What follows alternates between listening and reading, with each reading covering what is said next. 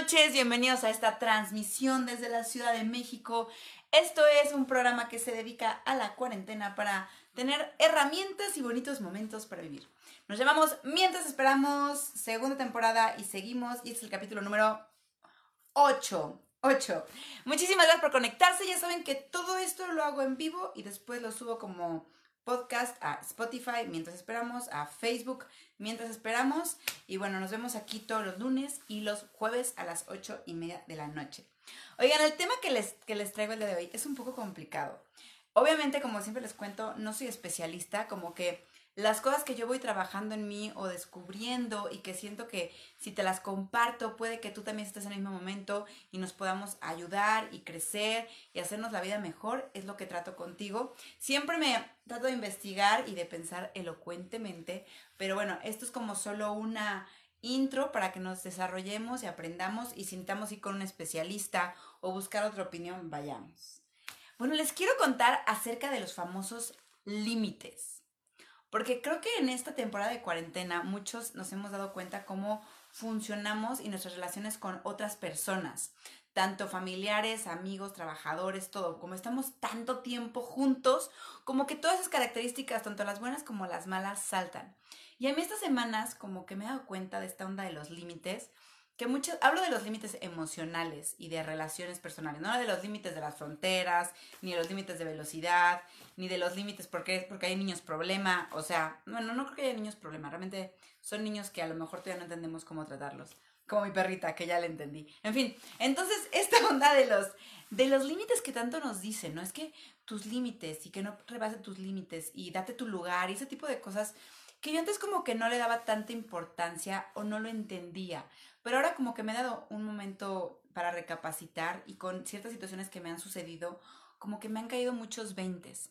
Entonces, les quería empezar a contar esto, que es como los límites físicos nos dan como una metáfora de los límites emocionales. Cuando estamos como muy apretaditos en una silla, como que sentimos muy cerquita el límite de la otra persona. Sabemos hasta dónde llegamos y sabemos hasta dónde llega el otro. Eso es un límite.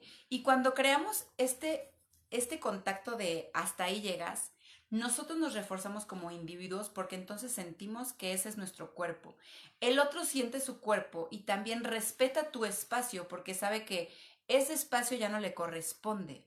De la misma manera sucede con los límites emocionales. Cuando nosotros aprendemos a poner límites, nos reconocemos, nos conocemos, le enseñamos al otro cómo somos y entendemos cómo es el otro y hasta dónde podemos llegar. Es como que entender muy fácilmente como los límites físicos, podemos entender por qué es bueno poner límites emocionales y en relaciones y por qué nos sirven tanto. Ahora, obviamente van a ver que estoy viendo un poquito a la derecha porque aquí tengo mis apuntes, porque no me gusta hablar así como nada más, nada más por hablar. Y bueno, la onda de poner límites no se trata de ir por el mundo gritando y peleándonos con todo mundo y como haciendo alarde de que hasta aquí llegas. No, es una cosa que, con, que conjunta muchísimos aspectos de nuestra personalidad. Porque primero debemos de saber cuáles son nuestros límites. Y alguna vez te lo has preguntado porque yo no me lo había preguntado. O sea, como que hay cosas que debemos de interiorizar y por experiencia o por conocimiento saber qué cosas no pueden pasar. Te voy a poner un ejemplo. A lo mejor tú no quieres pasar que alguien te pregunte cosas íntimas o tú no quieres pasar que alguien te falte el respeto o te hable con groserías. Son ejemplos muy sencillos. O que alguien se meta a tu cuarto, o que alguien se meta a tu, a tu teléfono, lo que sea. Esos son límites que tú como ser humano debes, no debes, pero en cuanto tú los tienes claros y los tenemos claros adentro, es mucho más fácil que podamos tener límites afuera. Cuando a veces nos cuesta trabajo poner límites con las personas, que a mí me, me pasa mucho como en mis relaciones, pues quiere decir también que nosotros no estamos seguros de los límites que tenemos o a veces somos como tan flexibles por no tener claro nuestras, nuestros límites este, saludables que damos entrada o permitimos que los demás invadan nuestro espacio. Entonces, es importante para poder poner límites como saber cuáles son los nuestros. Obviamente siempre estamos cambiando, siempre descubrimos cosas nuevas. Todo esto no es un, un, un totalitarismo, ¿sabes? O sea, también tienes que darte chance de que a lo mejor el límite que antes no te gustaba, ahora te gusta. Y que el límite que antes no te gustaba, digo, te gustaba, ahora ya no. Eso se vale. Pero es bueno que lo tengas claro para que tú entonces puedas darte tu lugar y, forzar, y forjar tu personalidad y tu espacio y tu felicidad conforme a esos límites. ¿Por qué nos cuesta tanto trabajo poner límites? Y esto se me hizo, digo, igual tú tienes otra opinión y compártemela, pero hay algo muy, muy básico en la cultura y en la educación que siempre nos enseñan a ser niños buenos, ¿sabes? Como que a siempre decir que sí. Yo, por ejemplo, no regaño a mis amigas, pero cuando llegan y, con sus hijos y me dicen, y le dicen a los niños, saluda a la tía, ¿saben? Yo soy tía, saluda a la tía Yuno, es salúdala. Y los niños no quieren, digo, no, no son niños pelados, ¿no? Simplemente, pues no, no quieren, no me quieren dar un beso, no me quieren dar un abrazo. Yo siempre digo a mis amigas, pues respétalo, usted no está siendo grosero, pero no quiere y es un niño. O sea, no es que me esté faltando al respeto, a lo mejor no le doy buena vibra, a lo mejor viene de mal humor, ¿sabes? Y como que de chiquitos nos enseñan a todo decir que sí, a no causar problema, a no ser grosero, a no hacer que la gente se enoje. Y ese tipo de cosas luego nos crean una telaraña en la cabeza porque nos cuesta mucho trabajo saber qué es lo que sí queremos, qué es lo que no queremos, qué es lo que nos gusta y qué es lo, que no nos gusta. Entonces, un poco eso nos ha forjado un poco torcido. Por otro lado, también nos han enseñado que el causar problemas no está cool que decirle a una persona hasta aquí es ser grosero o faltar al respeto. Y no es así. Mucho depende de la manera en que nos comuniquemos y lo digamos y nos acerquemos hasta ciertas personas. Pero bueno, vamos a seguir con lo que va. Entonces, si no has aprendido a poner límites como yo, pues nunca es tarde. Y creo que entre más crecemos, aprendemos como a poner límites mucho más sanos y mucho más inteligentes, sin tanta peleona, peleonadrez o eh, sin tanto drama. O quién sabe, a lo mejor te has vuelto más dramático como yo también. Ok. ¿Qué representa poner límites? Representa poner límites es decir que este es tu espacio, que aquí no puedes pasar, así como un cuerpo físico lo hace de la misma manera. Y entonces poner límites es decir, no, esto no me gusta, esto sí me gusta. Es no seguir la corriente porque alguien te lo dijo o porque todos lo están haciendo. Es no aceptar chantajes, burlas, humillaciones o ese tipo de cosas para hacer cambiar tu, tu derecho a hacer lo que a ti te gusta y lo que a ti quieres. Poner límites es no ponerte en un lugar donde te sientes incómodo o no te gusta estar. Poner límites es valorar tus tus principios básicos, las cosas que a ti te gusta sentir, que a ti te gusta compartir, que a ti no te gusta, que a ti no te gusta compartir, de la misma manera. Es no dejar que por esta onda de es que lo hago por tu bien, dejes que el otro atraviese tu, tu, tu límite. O por otro lado, también poner límites es saber hasta qué punto estás siendo grosero y egoísta y hasta qué punto lo estás haciendo porque a ti te incomoda y a ti no te hace bien. Entonces, poner límites es una cosa un poco complicada y hay que echarle coco para saber hasta dónde la otra persona se está pasando de lanza y hasta qué punto tú lo estás haciendo de una manera amorosa y realmente donde quieres poner la línea es algo que te está definiendo y que te está molestando a ti. Así que Em, la, onda de, no, de no poner límites, creo que es una onda como también que tiene que ver con nuestra autoestima.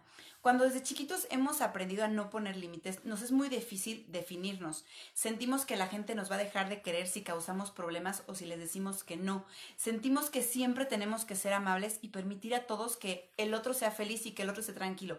Porque si yo le causo un conflicto, ya está mal. A mí me pasa mucho eso. Como que a mí me gusta que toda la gente esté tranquila y toda la gente esté en paz. Entonces, a veces como que hacen algo que a mí no me parece y en vez de yo poner un hasta aquí, como que lo justifico para yo no verme egoísta, para no verme mala persona, para no hacer sentir mal al otro, es que no lo hizo con esa intención. Y a lo mejor no lo hizo con esa intención, y a lo mejor no es mala persona, y todos a los mejores a lo mejor es real. Pero el punto es que aquí a mí me incomoda y está pasando los límites donde yo me siento a gusto conmigo y en el lugar en donde estoy. Y ahora, ¿cómo hay que poner límites? Creo que es muy fácil como decir, sí, ponle tus límites y date tu lugar. A mí antes me chocaba la frase, date tu lugar. Yo, ¿cómo que va a estar ahí? Me voy a dar mi lugar. Se me hace como una frase súper prepotente o no sé. Pero creo que el darte tu lugar empieza contigo. Y no se trata de que vayas con todo mundo y si te molesta, oye, te estás pasando la lanza, yo no te di ese permiso. Hay muchos límites que no se tienen que hablar. Yo soy mucho de eso, ¿sabes? Como que hay cosas que no se tienen que hacer habladas, sino que simplemente tú tienes que saber hasta dónde te expones. Por ejemplo, tienes un amigo o amiga que le cuentas algún tipo de, situación muy delicada para ti o como en ese momento muy sensible. Y esa persona no le da el interés necesario o a lo mejor se burla o a lo mejor le vale más o no te pone atención. Entonces ahí, como a mí me causó un sentimiento gachito, como que no recibí el abrazo, no fue una persona eh, generosa, siento que me anuló, que me humilló, que se burló, creo que hay de dos, depende cuánto, cuánto te importa esa persona, pero puedes decirle a la persona, oye, este, sentí esto y esto y esto, si fue la primera vez o así lo sientes, o simplemente decidir tú hasta dónde puedes llegar con esa persona. Entonces, poner límites, hay muchísimas maneras de ponerlo. Hay gente con la que puedes hablar, sentarte y, y decirle, oye, siento esto y esto y esto y esto, y creo que fue así, bla, bla, bla. Pero hay momentos donde inteligentemente el que debe de poner el límite eres tú.